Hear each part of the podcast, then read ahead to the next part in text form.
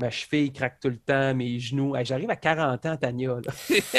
Oh, J'arrive à 40 ans, l'épaule craque encore. Je sens les changements de température un peu partout dans mon corps. Mes, mes hanches sont finies. Euh, je ne sais pas c'est quoi le terme exact, mais je me lève le matin, j'ai une douleur intense dans une jointure. Fait que là, je prends de la glucosamine. Oh non, t'es rendu sa glucosamine. Je suis rendu sa glucosamine. Ouais, ça, c'est un dommage collatéral de la lutte. C'est dur sur le corps, surtout quand ça fait 20 ans qu'on en fait, comme Pee-Wee. Salut, je m'appelle Tania Beaumont, je suis animatrice et chroniqueuse culturelle et j'aime la lutte. Bienvenue au 14e épisode du podcast de la troisième corde. Peut-être que ça s'entend un peu, puis oui et moi on se connaît depuis longtemps.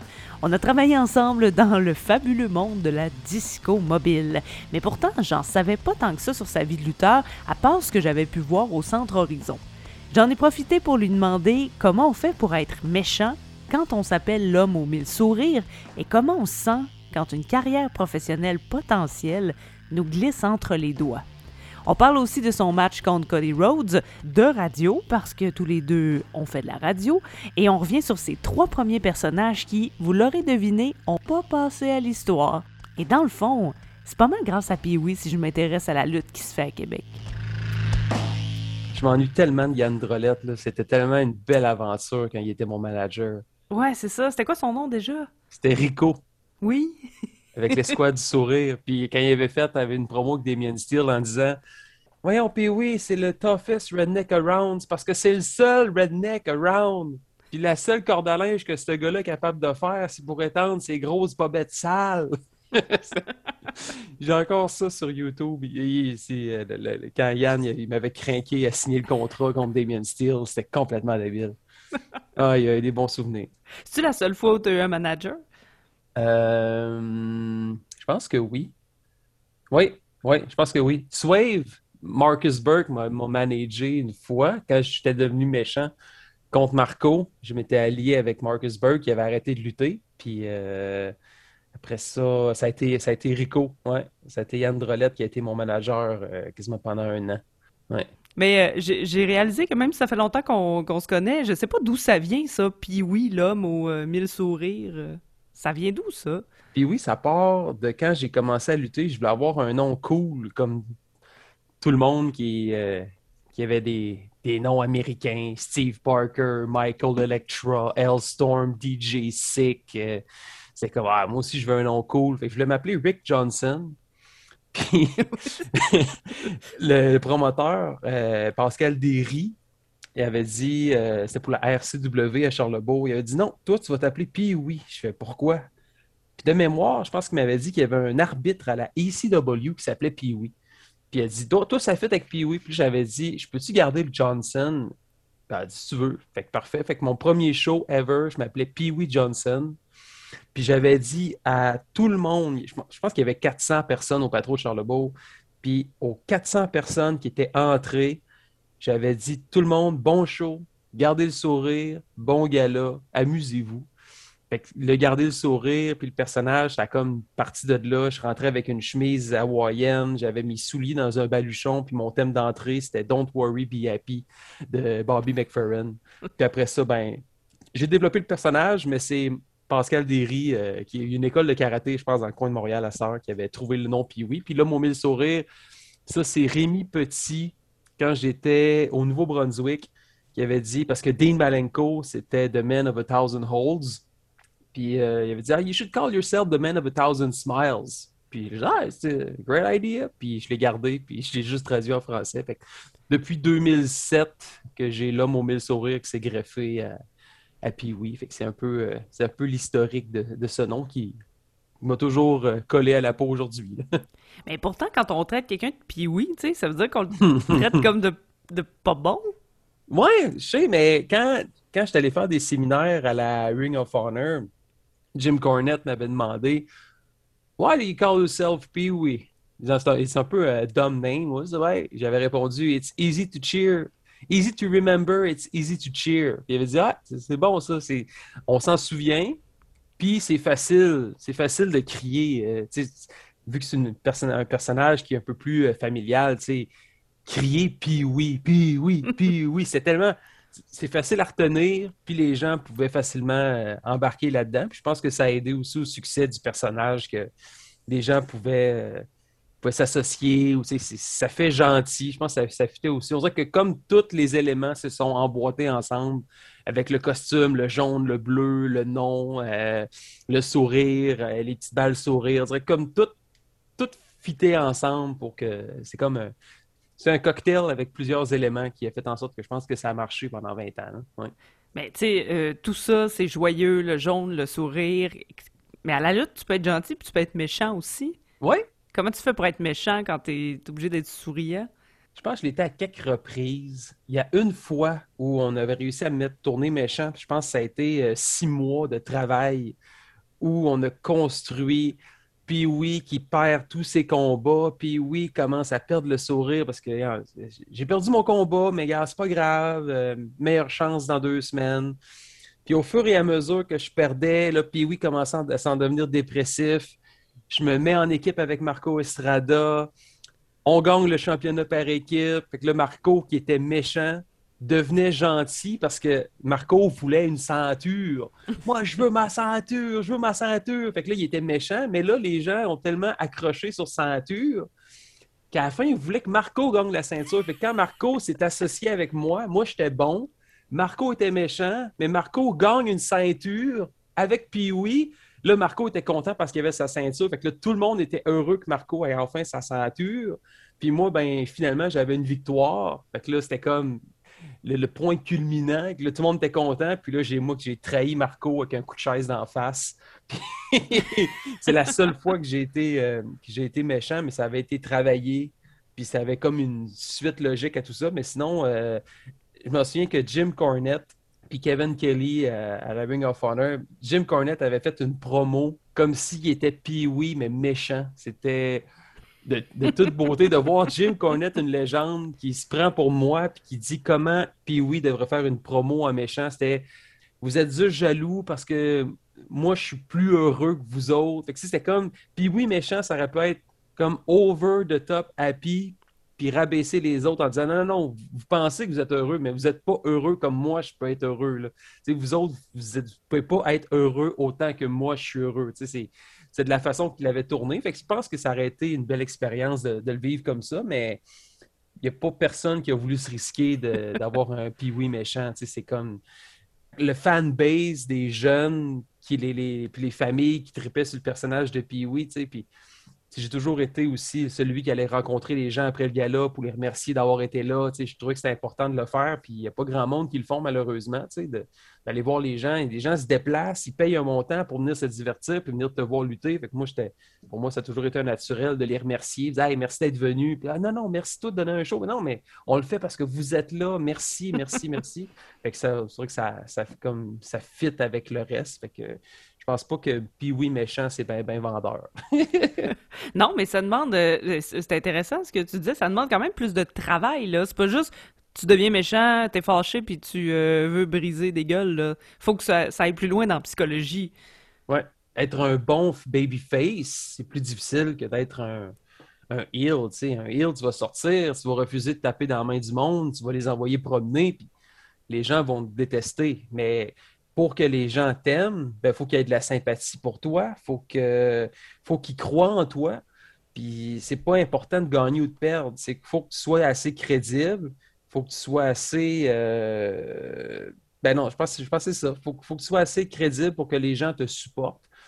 Puis, tu sais, si tu affrontes un heel, puis les gens font juste crier après le heel, mais ils n'encouragent pas le babyface, t'es pas un bon babyface si les Hills te sacrent une volée, mais les gens crient après toi pour que tu te relèves, c'est que ta job, tu es en train de bien de la faire. Les gens vont, vont se mettre derrière toi, puis vont t'encourager, puis ils vont être contents quand tu vas réussir à y sacrer une volée vers la fin du combat. Puis si tu perds, ben c'est pas plus grave que ça parce qu'ils vont se dire ah, c'est pas grave, il a tout donné. Mais un gars qui va se faire sacrer une volée, qui essaie d'être bon, mais que c'est le méchant qui a toute l'attention. Je peux vous donner un exemple, Benjamin Toll, qui est un excellent heel ben euh, moi puis lui, on a toujours eu une bonne chimie dans le ring. Lui, c'est un, super de bon heel, puis moi, je me suis, toujours arrivé avec un gros côté babyface.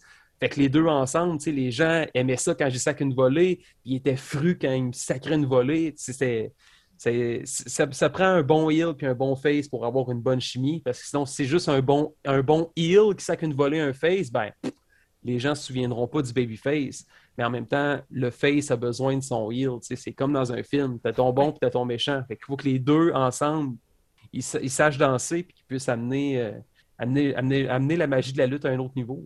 Mais ça prend un équilibre dans les émotions. Il faut qu'on soit content d'haïr le méchant, qu'on soit content que le bon euh, réussisse aussi. Oui, ouais. Euh, c'est comme dans n'importe quoi. Là. Ça prend. faut que chacun apporte ses forces, chacun apporte, euh, apporte son acting, chacun va apporter. c'est de travailler avec les forces et les faiblesses de, de tous et chacun. Oui. Mais tu parles de ta, relation avec la foule, ça a toujours été important d'aller les voir. Mais tu as, eu quelques pauses dans ta carrière? Est-ce que tu avais peur que le public t'ait oublié quand tu revenais?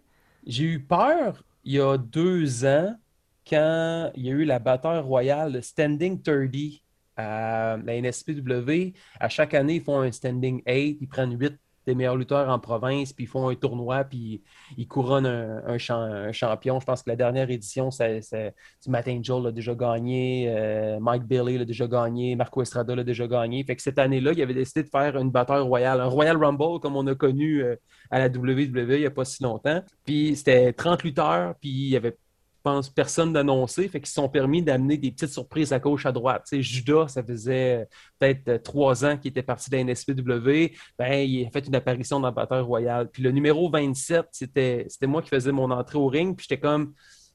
J'étais encore euh, pas mal magané. Fait que je faisais juste mon entrée au ring. Puis il y avait Tariq qui venait prendre, m'attaquer, puis prenait ma place dans la bataille royale. Fait que c'était comme, moi, je faisais juste mon entrée mais je me demandais tellement la réaction de la foule, ça allait être quoi. Puis juste avant, Claude Malone fait un stunner dans le ring, je pense à Michel Plante. Fait que là, la foule avait explosé. Puis là, j'étais après. Puis j'étais comme, je m'attendais, j'étais en arrière du rideau. Puis je stressais. Je disais, est-ce que je vais avoir une grosse réaction? Comment les gens vont, vont réagir? Je fais juste une petite entrée. Là, puis il vient m'attaquer de dos de suite. Puis euh, tabarnouche, le plafond a explosé. Ça m'a tellement touché. Là. Mais je pense que dans les 20 dernières années, on a construit une belle histoire d'amour entre Québec et euh, l'homme aux mille sourires. Je pense que le fait, justement, je pense que j'ai toujours été proche des fans, que j'ai été proche du monde. Je pense que ça l'a aidé au fait que les gens vont se souvenir de moi. Puis par défaut aussi m'entendre la fin de semaine à la radio. Mais, mais j'ai toujours été proche du monde. je pense que c'est. Euh, ils me l'ont toujours bien rendu euh, à chaque fois que je me présentais. Là. C'est des fois, dont j'affrontais Marco Estrada, on, s'affrontait en finale, puis là, les gens ils dépassaient le temps, puis on était rendu, il était rendu 10h30. Puis on se demandait, hey, la foule est morte, euh, on va faudra travailler fort pour les revoir, mais finalement, je faisais mon entrée, puis là, les gens étaient debout, puis étaient contents de me voir arriver. Puis même chose quand Marco arrivait, on faisait des flamèches dans le ring. Non, je pense que j'ai eu toujours une belle histoire avec les gens de Québec, puis ils me l'ont toujours bien rendu. Fait que je peux... Là-dessus, j'ai pas à me plaindre. Ouais. Mais qu'est-ce qui fait que tu avais euh, arrêté de, lutter? C'est les blessures? Oui, les blessures. 2010, euh, 2011, je me suis scrappé l'épaule. Ça a été cinq mois sans, sans lutter. Après ça, euh, ça a pas mal été l'épaule. Je pense en 2014 que j'avais annoncé que je prenais ma retraite. Puis Michael Style m'avait battu, puis ma carrière était en jeu. Fait que là, euh, j'avais arrêté.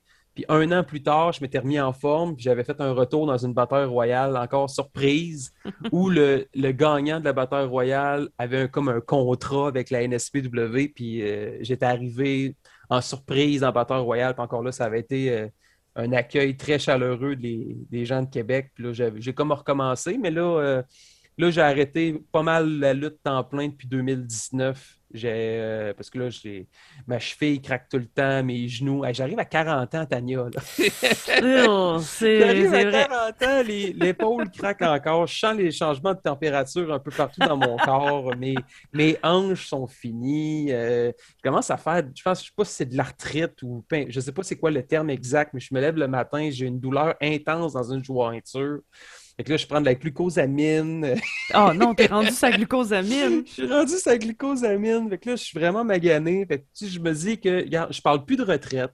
J'ai juste dit que je faisais une pause parce que quand j'ai fait mon, dernier combat au mois de juin 2019 contre Channing Decker, qui était un combat hardcore. Ben là, en plus, c'est ça, j'allais dire, contre ah! Channing Decker, tu te donnes pas de chance. Non, puis en plus, il, voulait faire des prises de malade dans le ring. Puis là, j'étais dans le ring, puis j'étais comme, j'étais magané, j'étais comme, ça, on le fait pas. Puis là, il m'installe sa table, puis il dit Ah, ça, tu le fais pareil, choke pas, fais-le pareil, c'est ton dernier combat, parfait. Fait que je l'ai fait au complet. Puis j'ai dit à la fin Je dis C'est pas une retraite, parce que Undertaker revient quand même une fois à chaque année. techniquement, c'est fini, là, par exemple. Techniquement, c'est fini, mais tu sais, faire un, événement de temps en temps, tu sais, euh, la NSPW débarque au Stade Canac avant un match des capitales de Québec. Je suis la voix des capitales. Je vais faire un combat de temps en temps ou dans un spot show, ben non, euh, que ce soit en Beauce ou à gauche, que soit Je vais y aller pour. Je vais choisir mes événements. mettons, si je fais 5-6 combats dans l'année, c'est correct, puis je sais que j'ai encore une bonne forme physique pour pas juste y aller pour avoir du love, mais genre vraiment pour donner un show, puis je sais que je vais être capable de donner encore mon, mon 110% dans le ring, puis euh, pas juste pour aller chercher un chèque de paye, parce on sait que c'est pas super payant. mais c'est juste, pour le fun, puis donner un bon show, ça, je vais le faire encore euh, jusqu'à temps que je sois plus capable. Mais lutter temps plein à tous les mois, non, ça, je, je, suis plus capable. Je laisse, je laisse la place aux autres. Mais justement, tu es en train d'en former de la relève, bon, peut-être pas maintenant, là, mais normalement avec, euh, avec l'académie. Est-ce que ça te prend quand même une bonne forme physique pour pouvoir montrer aux, aux jeunes et moins jeunes qui veulent apprendre la lutte? Oui, parce que je me donne cette pression-là de je veux pas leur demander de faire quelque chose que moi je serais pas capable de faire. Si je leur demande de faire une souplesse, ben je vais être capable de la faire, puis je vais être capable de la prendre en exemple. Tu je veux, je suis beaucoup démonstratif dans ma façon d'enseigner. Je vais monter dans le ring avec eux autres, euh, je vais faire les prises avec eux autres, je vais faire des combats avec eux autres, je vais faire des simulations avec eux autres. Souvent, j'aime bien faire des, euh, euh, des, enchaînements. Mettons, OK, tu vas courir dans les cordes, tu vas esquiver ma corde à linge, tu vas esquiver mon coup de coude, puis après ça, je vais te faire un saut chassé, tu sors du ring, il y en a un autre qui rentre, puis on fait la même affaire. Fait je vais beaucoup m'impliquer physiquement, puis même, je fais quasiment autant de cardio que les autres, parce que, mettons, s'ils sont 15 à courir autour du ring, et là, mettons, je vais coller son nom, je vais dire, Alex, tu t'en viens. Alex, il rentre dans le ring. On fait la séquence ensemble. J'ai fait une corde à linge, par exemple. Il sort à l'extérieur du ring. J'ai encore un autre. Fait que là, ils font, pendant que les autres font du cardio autour du ring, ben moi, je les invite un après l'autre de venir faire un enchaînement avec moi qui est déjà prédéterminé. Fait que, tu sais, j'ai pas le choix d'avoir une bonne forme physique. Je me verrais pas... Euh, tu sais, j'ai beaucoup de respect pour euh, Daniel qui, aide aussi. Puis, tu sais, on est avec Steve pour faire, euh, pour faire l'académie. Daniel puis Steve vont plus s'occuper des débutants, mais Daniel qui est super bon pour raconter, mais il est un peu plus, il est un peu plus euh, magané, ses genoux, il y, a, de la misère aussi. Fait que, euh, moi, j'essaie de compenser justement en m'impliquant physiquement avec eux autres. je pense que c'est une bonne façon de. Ça peut les rassurer parce qu'il y a beaucoup de confiance aussi, en sachant qu'ils montent dans le ring avec le prof, puis le prof fait la prise, ben, ils vont peut-être se sentir plus en sécurité que c'est le petit nouveau qui va essayer de faire une souplesse arrière. moi, si je suis capable de le faire, ben, je ne suis pas gêné de leur demander de le faire. Je ne me, je me, gênerai pas de lui dire, regarde, moi, je suis capable de le faire, tu es capable de le faire toi aussi. Fait que ça, va les, ça, les sécurise et ça leur donne une belle confiance en, en soi, eux autres aussi. Et ça fait longtemps que tu donnes des, des cours de lutte euh, dans, mon souvenir, en tout cas, quand j'en avais pris un. Hein, ça fait quoi, 12, 13 ans environ? Je pense que c'était 2006 ou 2007 dans ces eaux-là. Hein? Ouais, quelque chose du, quelque chose du genre. Tu fait un cours. oui, et c'est, euh, souffrant. Hein? Bravo. Bravo de faire ça depuis 20 ans. un, cours, c'était suffisant. Mais est-ce que les, euh, les gens prennent encore des cours de lutte pour la même raison que là, une quinzaine d'années? Est-ce que la motivation est encore la même? Je pense que oui. Je pense qu'ils voient les gens autant, mettons, on regarde la WWE ou la AEW, être lutteur, je pense que ça fait partie des, on pourrait quasiment des aspirations, des, euh, c'est plus grand que nature être un lutteur. Puis, les voir en action, juste à Québec, au Centre Horizon ou au Diamant, ça fait rêver. Puis des fois, on a tous été connecté avec la lutte un, un, temps ou un autre de notre vie, que ce soit avec nos grands-parents quand, quand ils écoutaient le dimanche matin ou sacrer des volets à son petit frère ou sa petite sœur. euh, être lutteur, ça déjà, ça nous a tous comme passé à l'esprit, genre, hey, je pourrais J'aimerais ça lutter, tu sais, je sais pas. Il y en a que ça reste à les blagues, il y en a que ça va rester dans la cour arrière, il y en a que ça va rester euh, dans le lit avant de se coucher, tu sais. euh, mais tu sais, venir faire le cours de lutte, Je pense que les gens qui viennent le faire espèrent être les vedettes qui vont affronter les Marco Estrada, les Mad Angel, les Travis Toxic, les, les voir à, plus petite échelle, puis peut-être éventuellement aller plus haut. C'est ça qui est le fun en voyant des, des Kevin Owens puis des Sami Zayn dans la WWE. Est-ce qu'on se rend compte que tabarnouche, c'est possible, ou juste d'aller faire un, un try-out. Euh, comment il s'appelle? Euh, Max Lemire qui est allé faire un try-out. Euh, Maeve O'Farrell est allé aussi faire le try-out à Toronto. Fait que, ça, c'est, tu t'en approches, tu t'en approches, puis tu réalises que tabarnouche, je peux peut-être me rendre. Tu sais, là, récemment, euh, Matt Martell puis Parker, Everrise à NXT, tu sais, ils leur donnent de plus en plus de place, puis à 205 Live. Fait que, on se rend compte que c'est pas nécessairement la shape qui, oui, c'est important, mais ça nous fait réaliser qu'il y a des gars de chez nous qui ont déjà lutté devant 20, 30, 500 personnes au Centre Horizon, ben, peuvent se rendre de, puis lutter devant des 85 euh, 000 personnes à WrestleMania. C'est arrivé avec Kevin Owens puis Sami Zayn. J'ai lutté il y a 10 ans. C'était moi puis Kevin Scully, qui était un petit gars de Shawinigan qui flippait partout. Fait penser un peu à, à Matt Angel contre Paul London et El Generico. J'ai vécu ça, tu sais. Puis là, à cette heure, ben, Generico Samizane, qui, qui, qui, qui est une gimmick incroyable à SmackDown. Euh, ma mère a, donné une claque d'en face à Kevin Steen à Limoilou. Puis là, ce gars-là, à heure, il est rendu à la télévision à chaque semaine. Mais c'est des il belles. Se fait ramasser par des cartes de golf. Euh. Des cartes de golf comme à Royal Rumble. Je suis sûr que ma mère, si elle avait vu ça, elle serait contente. Mais euh, c'est le fun, tu sais. On se rend compte que c'est accessible. Fait que je pense que ceux qui viennent faire le cours, oui, à court terme, ils peuvent dire je vais faire Generation Next, je vais aller lutter euh, à Montréal, je vais aller lutter euh, au Québec, je vais peut-être me rendre dans maritimes. Mais euh, après ça, si tu continues à bien travailler, si tu continues à, t'entraîner et à prendre ça au sérieux, ben, on ne sait jamais ce qui peut t'arriver. Moi, personnellement, le plus grand remords que j'ai, c'est de ne pas avoir pris ça au sérieux avant. Quand je suis arrivé à Ring of Honor puis que je me suis planté, que je n'ai pas été à la hauteur de ce qu'on attendait de moi, ben, je me dis si je m'étais pris je m'étais pris plus d'avance encore, si j'avais été au gym encore plus de bonheur, si j'avais. Euh, euh, si, je m'étais allié avec les bonnes personnes, ben, euh, je serais peut-être ailleurs aujourd'hui. Est-ce qu'avant d'aller à Ring of Honor, tu, tu, y croyais que tu pouvais te rendre aussi loin? J'y ai cru quand j'avais commencé à prendre des, euh, séminaires, j'avais pris une chance, j'avais été, au fait, le tout premier séminaire de la Ring of Honor, c'était justement à Philadelphie. Puis euh, la, journée d'avant, on était, euh, il y avait un, enregistrement TV pour la Ring of Honor. Puis il y avait toujours des places pour des jobbers. Fait que, en tout cas, je m'étais dit, je vais prendre une chance, je vais y aller, pourquoi pas. Fait qu'arrivé à Philadelphie, euh, j'ai eu une place chaud pour lutter au ECW Arena dans un, un job. Hein. j'ai perdu en deux minutes. C'était l'expérience quand même. Puis le séminaire, ça avait bien été aussi. Puis je pense que c'est à partir du séminaire que j'ai comme réalisé que ah, ça pourrait peut-être bien aller. Puis tu sais, Kevin, euh, Kevin Owens, euh, il, m'avait backé beaucoup au début. Quand j'avais j'avais été à Toronto avec Pat Laprade, c'était un show. Ben, c'était pas à Toronto, c'était à Mississauga. Puis c'était monté, moi, puis Pat Laprade, puis un, autre de ses amis, puis m'avait dit, parce que j'avais dit, j'aimerais ça lutter, j'aimerais ça m'essayer. Puis euh, il a dit, ben, garde, viens avec moi, je connais les gens à la porte, je vais te, je te présenter aux, personnes concernées, puis va aider à monter le ring, va aider à, monter le setup. Fait que c'est parfait. Fait que je suis arrivé là-bas, il m'a laissé à la porte, il m'a présenté à la personne, aux personnes responsables, puis au président à l'époque, Carrie Silkin. Puis euh, j'ai aidé, j'ai mis des tie wraps sur les 500 chaises autour du ring, j'ai aidé à monter le ring, j'ai aidé à monter le setup. Puis après ça, par la gauche, par la droite. Puis euh, là, le, président commence à, me jaser ça. Il dit euh, Who are you? Where you come from? Genre, je viens de Québec, je suis un lutteur, puis nanana. Puis je me suis dit j'allais venir aider. Puis si vous avez besoin de moi, ben je suis disponible. Si vous avez de la place ou puis après ça, Kevin Owens arrive. hey, puis oui, il est bon, lui, nanana, si vous voulez faire une place. Oh, il est déjà sur le Dark Show. Il est déjà euh, sur le, les combats, les Dark Match euh, avant le gala. Ah, c'est cool. J'avais fait de bonne impression là. Au séminaire, j'étais retourné aussi. Jim Cornette m'avait bien aimé. Euh, Kevin Kelly, Delirious.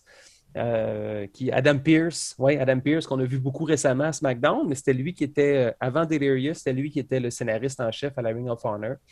Puis il m'avait bien aimé aussi. J'avais son numéro de cellulaire. Puis à un moment donné, il y avait un combat, c'était à Dearborn, dans le coin de Détroit, je me souviens bien. Puis c'était supposé être les Super Smash Brothers, Dark Order à la AEW, player euh, Evil Uno, puis euh, Stupefied, Stu.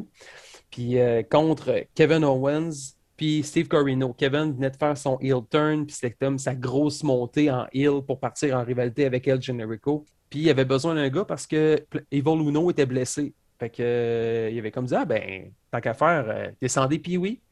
Fait que chez Clux, je me suis monté, euh, je suis descendu à Détroit avec moi, Kevin, Sami Zayn, Dark Order, puis on. Hey, on m'en est une anecdote bien bizarre.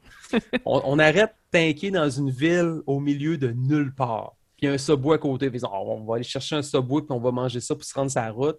Puis moi, puis Kevin, on rentre au subway et il y a fucking Rhino Hmm? qui est en train de se commander un snack. Ben voyons. en plein milieu de nulle part. Tu sais, d'après moi, Rhino et Kevin, tu c'était jamais, je pense qu'ils se connaissaient pas dans ce temps-là. Fait que, ils sont juste, je pense, croisés du regard, puis c'est tout, mais rien. Puis euh, en sortant, on s'est comme pas vraiment parlé. Puis en sortant, hey, c'était fucking Rhino, Subway, dans un milieu de nulle part. Ben oui. Mais il allait être à la même place que vous autres? Non, non, pas en doute, pas, pas, pas, pas, Il était juste. Euh, il était là. C'est comme si tu croisais, euh, je sais pas, n'importe qui euh, au Madrid. C'était comme, voyons. C'est Marc Dupré, ça? là, c'était Rhino. En tout cas, bref. Fait que, euh, on fait le combat. Les... Kevin, il m'a tellement, tellement, tellement rendu service cette soirée-là. lui, puis Corino, c'est quand même Corino, c'est Corino, c'est une légende de la ECW. On sacré une volée au Super Smash Brothers, puis j'étais tout seul contre les deux. Puis Kevin, il avait fait une promo en disant Who are you? You're, you're Pee-wee. Ah, you're Pee-wee, right? Pee-wee, hein? Pee-wee. Puis il arrêtait pas de répéter mon nom. Fait que là, la foule s'est mise à crier mon nom à Ring of Honor. Ah, j'ai, sacré, une volée aux deux à moi tout seul. Puis après ça, Kevin m'a. Euh, ils ont été super fins. Ils m'ont donné de, l'avantage. J'ai, le DVD à la maison. C'est vraiment un, beau souvenir. Puis j'étais tombé dans les bonnes grâces de Adam Pierce aussi. Puis euh, une autre date, on était resté en contact. Puis j'avais dit, euh, à un moment donné, il y avait un show qui était à Buffalo. C'était comme un, double show. Il y avait un, soir à Buffalo, puis le lendemain, c'était un pay-per-view à Toronto. Puis le soir à Buffalo, c'était supposé être un des gros combats. C'était attendu au bout. C'était Davey Richards contre Roderick Strong. Roderick Strong qui est à NXT, qui fait partie de Undisputed Era. Puis le lendemain, il était en pay-per-view à Toronto. Puis Davey Richards avait oublié son passeport chez lui à Saint-Louis. Fait qu'ils ont dit, on veut pour le pay-per-view, on veut le lendemain, il affrontait Tyler Black qui est Seth Rollins. C'était comme le main event à Toronto. C'était Davey Richards contre Seth Rollins. Fait qu'ils ont dit, c'était la finale. Fait que Buddy rate le show la veille, puis retourne chez Va vous chercher ton passeport. Ouais. Fait que là, moi, j'avais déjà texté Adam Pierce. J'ai dit, je descends par mes propres moyens à Buffalo, tout seul, chacun chumé, mais je dis en tout cas, je suis, euh, je suis seul comme lutteur. Puis si tu as besoin de moi, je vais être là pour euh, aider à monter la salle. Puis tout ça. Il dit Ouais, parfait, viens-t'en. Dès que j'arrive à Buffalo, on s'entend que la route Québec-Buffalo, c'est assez long. Dès que j'arrive à Buffalo, euh, il me dit Hey, puis oui, je suis vraiment content que tu sois là. Je fais comment ça? Ben, parce qu'on a retourné David Richard à la maison, que tu vas affronter Roderick Strong à soir, quatrième match. Je fais comme OK. Fait que là, je suis dans le même vestiaire que euh, Chris Hero. Euh, mettons, je vais, je aller avec les, noms de WWE. Il y avait Cassius Ono, il y avait Cesaro, il y avait Kenny Omega, il y avait Seth Rollins, il y avait Eddie Edwards, euh, il y avait Tabarnouche. Qui qu'il y avait aussi sur ce show-là? En tout cas, c'était comme un show all-star incroyable. Puis comme quatrième combat, tu avais Roderick Strong contre fucking Pee-Wee. Wow. Puis Adam Pierce, il avait dit à Roderick Strong, Zach Gates, tu peux lui faire confiance, tu peux monter un match, tout ça, le gars, il a du potentiel, puis tout. Puis ça a l'air qu'il y a de quoi que j'ai pas suivi dans le combat, puis il m'a sacré une volée legit, là, des coups de pied d'en face. Puis, puis le lendemain, J'essayais de comprendre ce qui s'était passé parce que j'avais vraiment mangé à la volée de ma vie. Je m'en vais dans le backstage à Toronto. Je Mais genre une vraie volée, là, genre tout? Ah non, je filais pas, là. Je filais pas. Parce que Kevin puis sa... Kevin puis Sami Zayn n'étaient pas là, ce show-là. Fait que j'étais vraiment tout seul. J'étais ah, comme vraiment le petit French canadien assis dans son coin. Puis je, je, connais personne. Et, au moins, quand j'étais avec Kevin ou euh, puis sa misaine, c'était comme ça. C'est rassurant. J'étais avec, avec eux autres. C'est ça. Il, ah, il, fait partie, il, est ami avec eux autres. c'est correct. Mais là, j'étais vraiment tout seul. J'ai vraiment été laissé à moi-même. Puis le lendemain, Kevin avait essayé de savoir que j'avais fait. Puis il a dit Je pense qu'il y a de quoi que tu n'as pas suivi ou que tu n'as pas pris assez d'offense. Encore bref, quand je disais tantôt que j'étais je pense que je n'étais pas prêt pour ça. Ben, j'étais mal préparé. Ben, je pense que c'était le meilleur exemple. Je, prends le blanc, puis euh, je veux bien avec aujourd'hui, mais avoir été mieux préparé, ben, je pense que j'aurais. Euh, je pense que c'est là.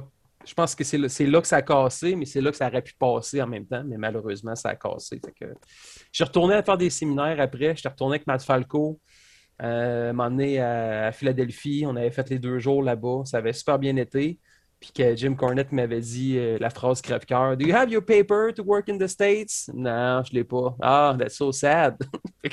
oh non, oui, on... fait, exprès, lui? oui, c'est ça. mais euh, non, mais je pense que j'étais juste pas prêt, mais ça a été une sapristi belle expérience, par exemple. Puis, tu sais, je pense qu'être prof à la NSPW pour revenir à ça, je pense que ça, ça fait partie du bagage que j'ai. Puis, je pense que je peux faire en sorte que s'il y en a qui ont à se rendre à ce niveau-là, ben, je veux pas qu'il soit mal préparé. Je veux qu'il soit prêt, puis je veux qu'il euh, arrive euh, le couteau entre les dents, qu'il puisse, euh, puisse monter un peu plus haut. Ben, on a l'impression que ça prend beaucoup de volonté, ce que tu as fait clairement parce que tu as roulé tout seul juste en espérant jusqu'à Buffalo, ben pas tout seul, tout seul, mais quand même, tu sais, avais fait la route. Je suis allé avec, tu sais, en me disant que, ah, au pire, au pire, on va aller voir un show de la Ring of Honor, moi qui monte chemin, tu sais. Au pire, on va aider à monter les chaises, puis après ça, s'il n'y a rien, il n'y a pas de place pour moi, puis ils disent, on fait pas de dark show à soir, il n'y a pas de, de combat avant le gala, ben, sais, je vais assister, on va regarder notre gala, on va aller à une chambre d'hôtel après, puis euh, on, va avoir eu un bon show, parce que tabarnouche, il y avait du All-Star là-dessus. oui, mais il fallait quand même que tu le fasses, tu sais, te rendre pour aller voir le show. Je mm. tu peux en voir un plus proche que Buffalo, là, quand même. Mais il fallait, fallait se rendre. Mais dans le sens, tu dis que tu n'étais pas prêt, sais-tu que ça a monté trop vite, il aurait fallu que tu t'entraînes ah. plus ou c'est... Ben, j'avais une bonne forme physique. j'avais des bonnes jambes. Je, faisais full de squat. J'avais les, les, abdos. Euh, j'étais bronzé. Je m'en rappelle, je m'en rappelle. j'avais, j'avais. Je pense que j'étais vraiment au meilleur de ma forme dans ce temps-là, 2010. Puis, euh, je pense qu'au niveau. Euh, je pense que le fait que j'étais tout seul aussi, ça ne m'a pas aidé ce soir-là. Si, si Kevin et Generico avaient été là, je ne veux pas dire que J'étais comme un enfant sans sa, maman, mais... Euh, non, mais c'était impressionnant, là. Oui, c'était impressionnant. c'était intimidant, même. C'était intimidant d'être dans ce backstage-là. Puis, euh, non, je pense que j'étais juste... Ce qui me manque... Je pense qu'il me manquait d'expérience au niveau de, lutter contre des gars comme euh, Kevin Steen, Generico. sais, je commençais à lutter contre des gars un peu plus expérimentés, mais je pense que quand tu es un lutteur, faut que justement, c'est un peu comme un n'importe quoi. si tu veux apprendre à jouer de la musique, ben, tu vas te greffer à quelqu'un qui est capable de jouer de la musique pour qu'il va te montrer comment faire. Nous, on était tellement notre petite gang ensemble, fait qu'on on apprenait ensemble, mais on n'était pas capable de se dépasser en, en, affrontant. Fait c'est ça qui était le fun quand les gars comme Eric euh, Picard de la EWR dans le temps qui a commencé à faire venir des lutteurs. C'est comme le premier gros invité qu'il y a eu à Québec, c'est Christopher Daniels qui, avait fait descendre pour affronter Kevin Steen. Puis c'était pour faire en sorte que Kevin ait une expérience supplémentaire pour qu'il puisse après ça avoir une porte d'accès à la Ring of Honor pour que Christopher Daniels puisse dire Ah ouais, ce gars-là, je l'ai affronté, puis il est bon, il a du potentiel. Moi, je pense qu'il m'a manqué, c'est d'affronter des gars de haut calibre pour euh, me, plus me préparer. J'adore lutter contre Marco, contre Marcus Burke. Euh, j'ai eu des super combats contre Mathieu Saint-Jacques, euh, Michael Style. c'est du monde à qui on a toujours offert un super de bon show, mais d'affronter des gars de plus haut niveau encore, je pense que c'est ça qui me manquait pour arriver fin prêt pour. 2011, j'ai une super de belle rivalité avec Kevin Steen à Québec, mais ça, je pense que ça m'en aurait pris encore beaucoup plus pour être fin prêt parce que j'ai réalisé que c'était vraiment les ligues majeures. J'étais de calibre de. Je pense que j'étais rendu. En toute humilité, je pense que j'étais rendu à un bon calibre de, hockey junior majeur, mais j'étais comme pas prêt pour la Ligue nationale encore. Ouais. Il a fallu que tu fasses tes classes dans, le junior majeur, mais techniquement, il n'y avait pas de, cette étape-là, elle existe plus ou moins, c'est ça que je comprends. Oui, mais tu sais, je pense que le fait, oui, c'est bien beau amener des invités, euh, amener du monde, ça donne une belle expérience, une belle vitrine. C'est mettons comme quand j'ai affronté Cody Rhodes, euh, quand Marco a affronté euh, Pete Dunne, Matt Angel qui a affronté Cedric Alexander, ça, amène une belle visibilité, ça amène un, beau défi supplémentaire. Puis c'est là que je pense que tu peux réaliser, tabarnouche, je suis capable de rivaliser avec ces gars-là, ben, je peux aller plus haut. Mais, mais ça en même temps, oui, ça en prend plus, mais aussi c'est beaucoup de rigueur. C'est faut pas que tu lâches, faut que toutes les semaines tu être entraîné dans le ring, faut que tu, quasiment que tu fermes les yeux et que tu sois au courant où c'est que tu es dans le ring. Il faut que tu sois capable de tout bien visualiser. Puis c'est de la pratique, c'est de la pratique, c'est de la pratique. Tu n'iras pas faire un, solo euh, dans, un, dans un concert si tu n'as jamais pratiqué avant. c'est de la pratique, c'est la rigueur. Puis euh, je pense que c'est ça qui me manquait aussi. Le fait que j'avais pas de ring non plus à l'époque pour me pratiquer puis d'aller faire des, séquences à toutes les semaines, c'est sûr que ça, ça aurait pu aider ça aussi. Mais dans le fond, c'est pas tout à fait ta faute, là. T'avais pas tous les outils. c'est ça. Peut-être qu'il me manquait un peu d'outils, mais j'avais tout donné pourtant, mais euh, il, il, me manquait des outils, ouais. Il me manquait des outils puis il me manquait d'expérience. Mais bravo quand même d'avoir euh, ben, fait ça. C'est un, bon, euh, un bon fait d'armes dans, une carrière. Mais tu as parlé de, Cody Rhodes. Ça, je pense que c'est euh, aussi un fait marquant là, dans, ta carrière de lutteur. Ça, c'était incroyable. C'est. j'avais fait mon. Je faisais mon combat, puis Steve Boutet m'avait dit après le combat, tu resteras dans le ring, il va y avoir une annonce sur l'écran géant. Fait que je suis OK. Fait que là, je fais mon combat. Pas avant. Non, je ne savais pas. C'est, euh, j'affrontais Judas, puis moi puis Judas, ça faisait un an qu'on était en rivalité, puis c'était comme. On commençait la nouvelle saison à la NSPW à l'automne, puis j'avais dit à Steve, je dis là, pour, pour, que ma rivalité avec Judas se termine, dès que l'annonceur dit bienvenue au Centre Horizon, ma toune part, je prends le micro, puis je dis que là, il faut régler une fois pour toutes ma rivalité avec Judas. Puis le judo est arrivé, puis le, commissaire, euh, je pense que c'était Fred Mangeur, est arrivé pour dire OK, ben, le, gagnant, le perdant quitte la NSPW, puis il n'y a pas de sanction, c'est comme tout est permis. Puis il y avait des tables, des échelles, des chaises. Puis... Fait qu'on finit notre rivalité, je gagne le combat contre Judas, Judas s'en va, je reste dans le ring, puis j'attends. Et là, je vois les lumières se ferment sur l'écran géant, il commence à avoir des logos du Bullet Club. Là, j'étais comme, on le Bullet Club. Tu sais, je suis pas un gars qui suit bien bien la New Japan Pro Wrestling, mais je savais, je savais qu'il y a Kenny Omega, les Young Bucks. Euh, l'idée de Cody me vient pas pantoute en tête. Puis là, il y a comme un montage, puis là, boum, ça apparaît. Puis oui, contre Cody Rhodes, début du mois de novembre. Je comme, holy shit! les larmes sont venues, j'étais comme, euh, j'en revenais pas. J'étais comme, qu'est-ce qui se passe? Puis euh, ça a été euh, une sapristi belle expérience de, savoir que j'ai affronté Cody Rhodes, qui était champion de la Ring of Honor en plus à cette époque-là. Hmm. Fait que c'était l'époque du. Je pense qu'une semaine avant de venir à Québec, il avait fait sa promo où il, il prenait la ceinture et en faisait une bague. C'était Kiss the Ring. Fait qu'il venait en champion à Québec. Fait que là, moi, c'était facile. Euh, la promo pour mousser ce combat-là, c'était à dire que c'était ma rédemption. Tu sais, qu'en 2010-2011, j'ai essayé d'aller à Ring of Honor, je me suis planté. Bien là, j'ai la chance d'affronter le champion de la Ring of Honor. Fait que, tu sais, c'est ma rédemption. Tu sais, c'est comme euh, c'est la fin, c'est la fin d'un chapitre, mais ça peut être le, le début d'un autre chapitre. Fait que je me suis tellement entraîné, j'ai perdu du poids, je me suis mis en shape comme pas possible. T'as pas pris de chance, là, pour la deuxième fois. Non, j'ai pas pris de chance, puis euh, je me suis vraiment bien préparé, mais ça, au moins, c'est dans ma course. C'était un peu plus... Euh, un peu moins intimidant, mais c'était... J'avais beaucoup, beaucoup de stress en lien avec ça. Puis là, quand Cody est arrivé, il arrivait en plus d'une tournée au Japon. Fait qu'il était... Il avait le décalage horaire dans le corps. Il arrive à Québec, il est fatigué, il est allé directement à l'hôtel. C'est moi qui est allé le chercher. Il disait après le combat, là, je suis tellement fatigué, je vais, on n'ira pas manger, je vais retourner direct à la chambre d'hôtel. J'étais comme, OK, tabarnouche, comment est-ce que je prépare un combat avec un gars qui est dans cet état d'âme-là? On arrive au centre Horizon, le gars, il se prenait des pré-workouts à même, à même à poudre.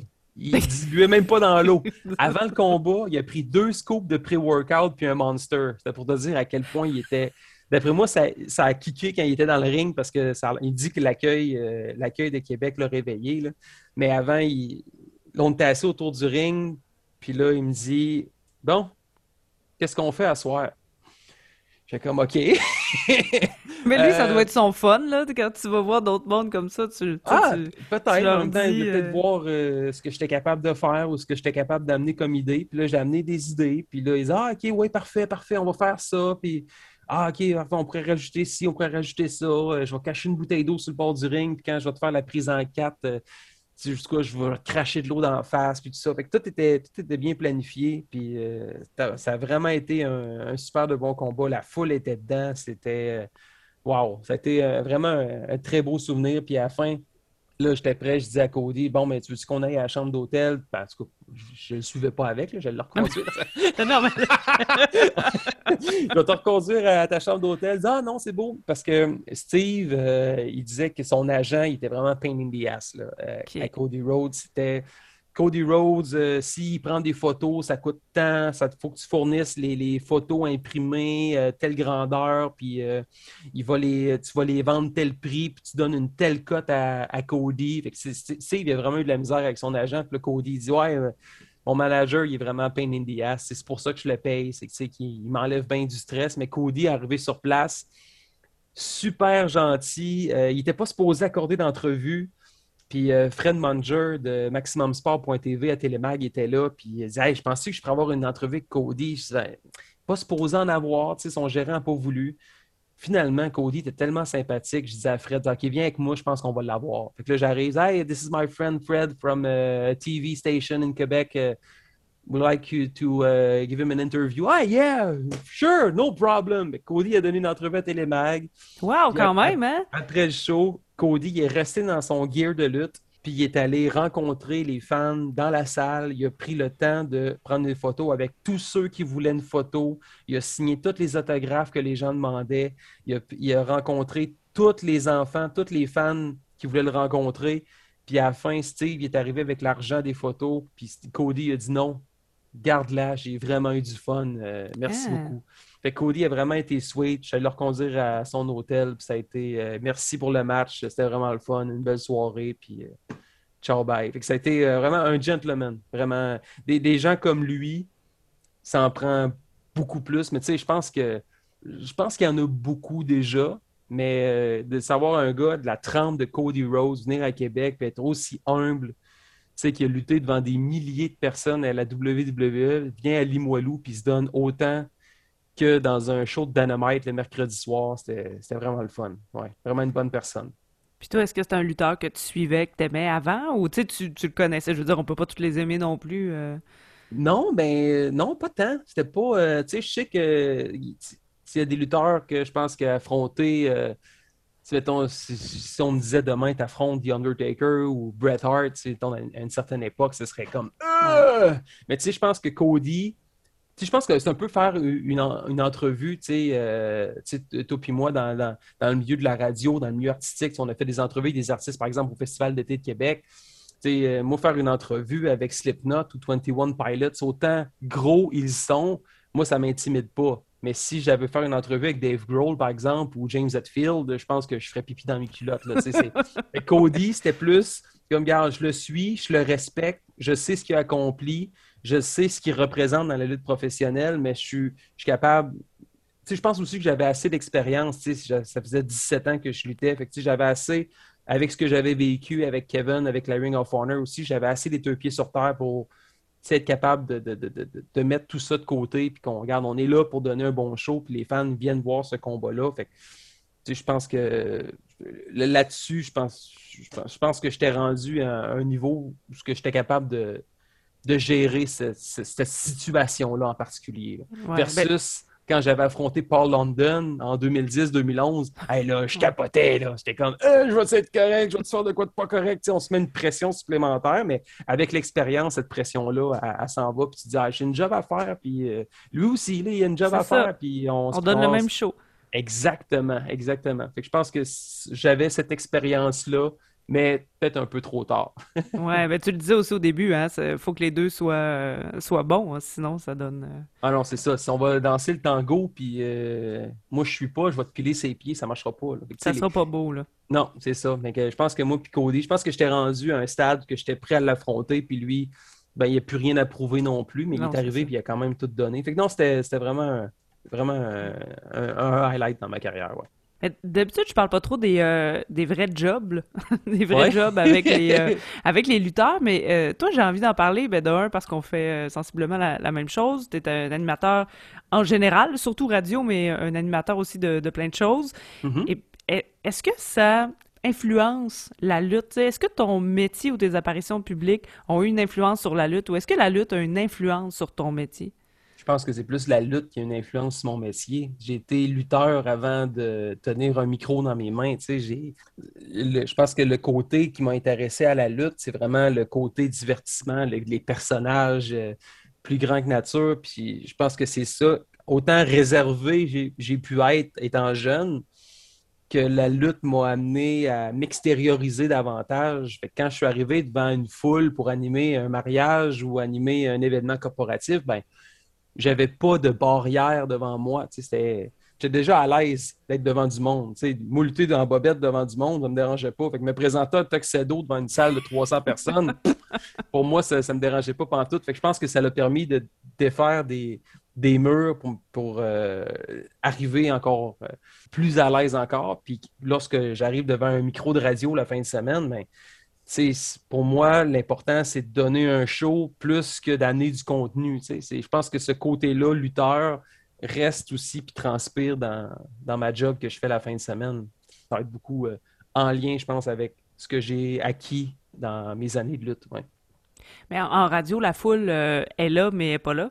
En mhm. même temps, est-ce que euh, des fois tu trouves ça dur? Non. non, pas du tout. Non, ben, je, pense que la proximité est là pareil. Parce que, tu sais, à la lutte, oui, c'est instantané. Les gens vont te crier des insultes ou vont t'encourager, puis tu peux leur répliquer parce que c'est interactif. Puis je pense qu'avec la radio, c'est un peu la même chose. C'est juste que on te reçoit tes chiffres de numérisme, puis tu te rends compte qu'il y a 15 000 personnes au quart d'heure qui t'écoutent. Ben, tu remplis pratiquement un centre Vidéotron d'auditoire. Puis ces auditeurs-là sont là, ils t'appellent, ils textent, ils envoient des courriels. Et si je fais un concours, euh, je peux recevoir des centaines de textos pour euh, des gens qui vont participer. je sais que les gens sont là, puis interagissent euh, avec moi. Puis je pense que la beauté de la radio, c'est encore ça, c'est la proximité qu'on a avec notre monde. Est-ce que les fans de Pee-Wee sont des fans de Yannick, l'animateur? Quelques-uns. Oui, je pense que les, gens qui me suivent, ce soit que ce soit au Stade Canac, à la radio, euh, et que ce soit euh, dans un ring de lutte, euh, c'est pas mal. Parce que puis oui, puis Yannick Tremblay, c'est pas mal la même personne. Tu sais, J'ai toujours été de bonne humeur, je suis toujours joyeux. tu me rencontres au restaurant ou tu me rencontres dans un centre d'achat, peu importe. Tu sais, c'est Hey, c'est puis oui, tu sais, comment ça va? Puis je vais prendre le temps de jaser avec la personne. J'ai pas. c'est pas, c'est pas un personnage qui se donne. Je pense que les, gens s'en. Je s'en rendraient compte aussi. Je pense que le succès derrière Pee-Wee est aussi le fait qu'il est très proche de Yannick Tremblay. C'est, Yannick Tremblay Pee-Wee, c'est pas mal la même personne. Si tu croises, euh, si croises tu me croises en train de marcher avec mes chiens, puis tu me reconnais, puis tu, m'adresses la parole, tu me jases, ben je vais prendre le temps de te jaser pareil. Je ne serai pas en ferme non ta. C'est non, j'ai pas envie de parler. Non, c'est pas moi. Je pense que c'est je pense que le, succès aussi d'un bon, bon babyface à la lutte, c'est d'être capable de rendre son personnage vrai. Pour moi, ça a toujours été une facilité. C'est quasiment été un naturel pour moi d'être d'être pee ou d'être à la radio. C'est pas mal c'est pas mal la même personne que celle qui parle présentement. Donc, c'est pour ça que ça fait 20 ans que tu as le même personnage qui a évolué, oui, mais je veux dire, il y en a qui changent quand même de, de gimmick. Toi, tu as toujours gardé la même. Non, j'ai changé. T'as changé? J'ai eu trois personnages. Trois? À peu, il m'en manque deux. Dans mes débuts, à la CCW avec Sonny Workloud et Kevin Martel, euh, les gens les gens aimaient beaucoup Pee-Wee. Puis je pense que Kevin Martel, à l'époque, qui était le scénariste, il était un peu jaloux que lui, c'était comme le babyface, mais il se demandait pourquoi un gars aussi chétif que Pee-Wee, pas de costume. Kevin, il était, il était danseur aux Bugs il avait la shape, et tout. Il n'était pas très grand. Je vois avec ce que j'avais entendu, que Kevin il était jaloux que je sois plus populaire que lui. Puis il avait décidé, OK, à soir, tu vires méchant. Je fais OK. Fait que je t'ai viré méchant. La semaine d'après, parce que c'était aux semaines dans ce temps-là au centre euh, Monseigneur Marcoux, il dit Ah non, finalement, tu étais mieux, euh, t'étais mieux gentil. Fait que tu reviens gentil. Je fais Ben OK, mais on l'explique pas. Non, tu rentres au ring puis tu agis en gentil. OK. Ah, finalement, tu étais mieux méchant. Fait que là, il il a comme ah, tué le personnage parce que là, les gens ne savaient plus comment me prendre. Fait qu'il a dit Ah, finalement, puis oui, ça marche plus. Fait que euh, trouve ça d'autres choses. Je fais comme OK. Mais je savais clairement que c'est parce qu'il m'avait viré méchant. La semaine d'après, j'étais rendu gentil, puis là, je redevenais méchant. Que là, les gens étaient comme Ah, là, Puis comme on l'a dit tantôt, pour que tu sois méchant, il fallait quand même bien le construire pour que ça marche, là, tu sais. Ouais, Fait que d'une semaine à l'autre, euh, Non, ça n'a pas, ça a pas super marché. Fait que là, je m'étais bleaché les cheveux. Puis oui, bleaché, c'était pas Pee-Wee qui avait les cheveux bleachés. Et j'avais les cheveux longs pratiquement aux épaules. Le look Nick Carter, c'était très cool dans ce temps-là. Surfer Boy avec un petit collier de coquillage. Ah ouais, non, je te connaissais pas les cheveux longs. Puis là, je m'étais fait bleacher les cheveux. Puis je m'étais fait des lulus. Puis là, j'étais un personnage un peu instable. Je m'étais fait faire un costume. C'était pas très beau. Il s'appelait Insanity. J'étais là, je vais être comme insane. Je suis gentil, mais méchant en même temps. Parce que je me cherchais un peu. Fait que là, Insanity, ça n'a pas marché tant que ça. Puis après ça, euh, après Insanity, je suis revenu Pee-Wee à un moment donné, puis là, ça avait pogné. Là, j'étais Pee-Wee, j'étais une bonne lancée. Puis à un moment donné, Pee-Wee est devenu méchant. Euh, il n'était pas devenu méchant, mais j'avais mangé un coup de chaise en face. Puis là, j'avais comme fait une commotion. Puis là, j'étais, fait teindre les cheveux en noir. Puis là, j'étais devenu Zero. Fait que là, j'avais passé de Pee-Wee à Insanity, à Pee-Wee, à Zero. Puis Zero, c'est dans le temps plus de la EWR, où là, je voulais faire de la lutte, justement, comme tous mes amis qui faisaient de la lutte, qui écoutaient euh, les produits, ce qui, fais- ce qui se faisait au Japon, puis à la ECW. Fait que là, Zero, c'était tel que tel, c'était un peu mauvais. Puis là, jusqu'à temps que il y a un autre personnage qui s'appelle le bourreau. Il y a un de mes amis qui avait un masque de sadomaso. Un gros masque en cuir. On le salue. Puis euh, le masque me rentrait la lèvre d'en haut, pas en haut. Fait qu'on voyait mes entives. Fait que là, mes dents séchaient avec ce, masque-là. Fait que c'est parce que ma lèvre supérieure était tout le temps levée. Fait que là, je parlais, parlais comme ça.